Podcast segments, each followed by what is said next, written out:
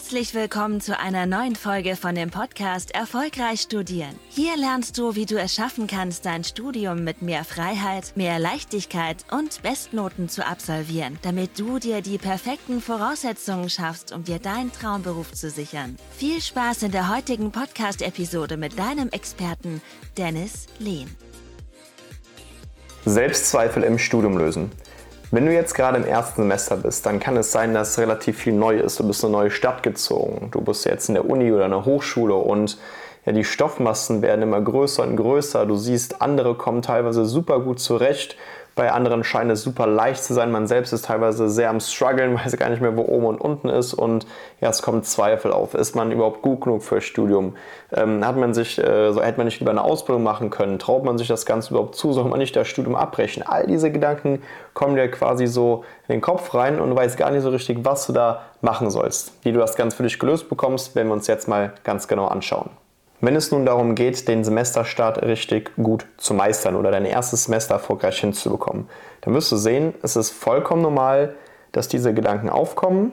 Mach dir klar, es gibt dafür Lösungen.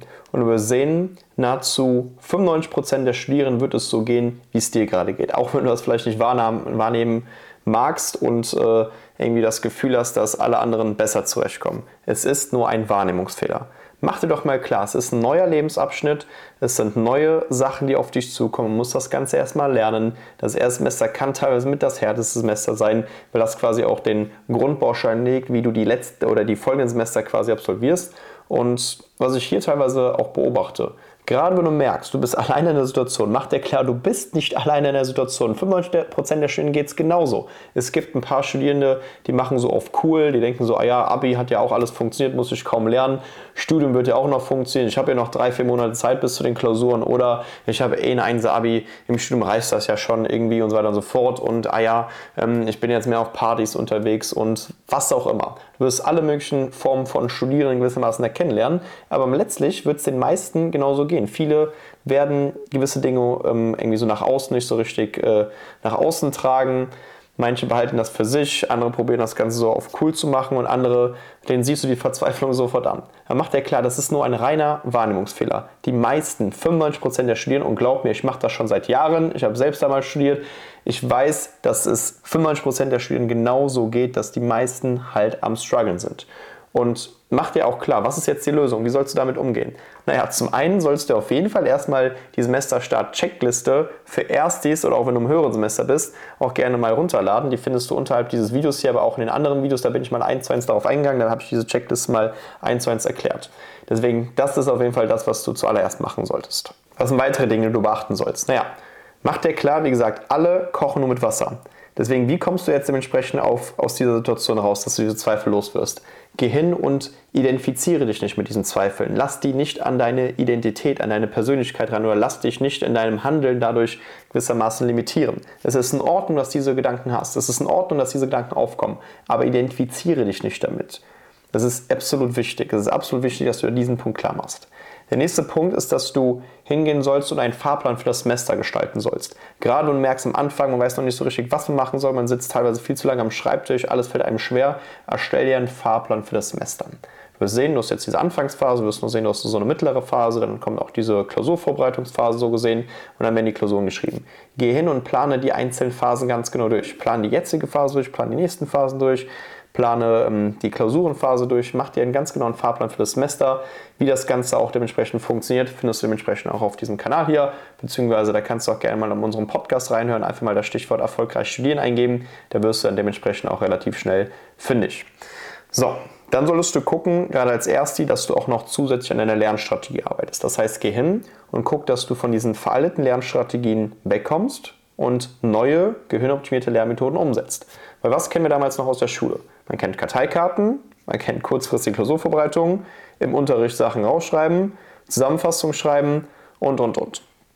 Jetzt wirst du sehen, wenn du teilweise jetzt vier, fünf Vorlesungen am Tag hast und die gehen jeweils 90 Minuten, dann bist du am Ende des Tages erstmal im Arsch.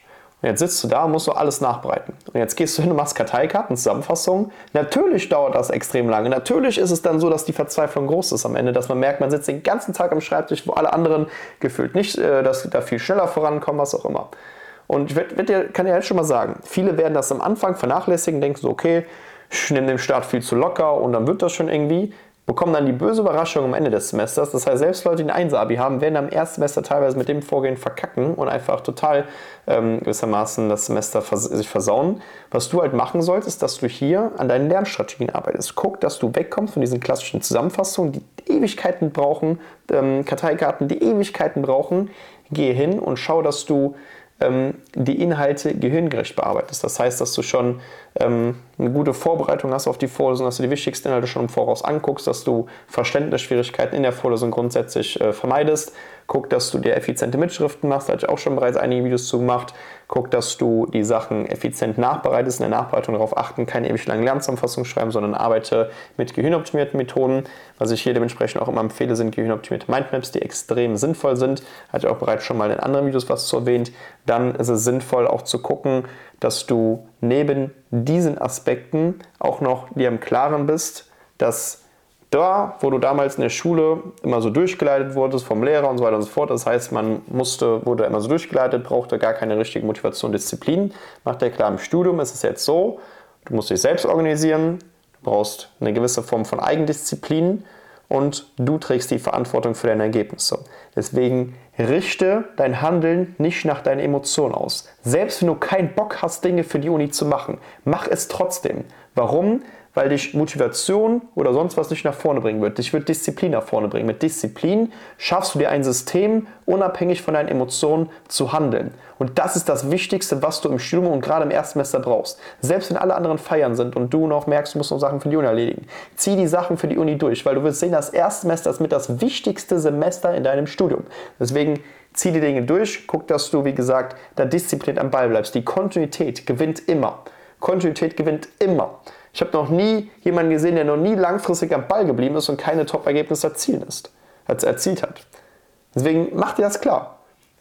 Nochmal zusammengefasst, erstelle einen Fahrplan für das Semester, ähm, guck, dass du in deiner Lernstrategie arbeitest, guck, dass du den letzten Punkt mal verinnerlichst, dass du diszipliniert am Ball bleibst und identifiziere dich nicht mit diesen negativen Gedanken. Dann wirst du diesen typischen Unischock aus dem ersten Semester gewissermaßen auch für dich sehr gut meistern.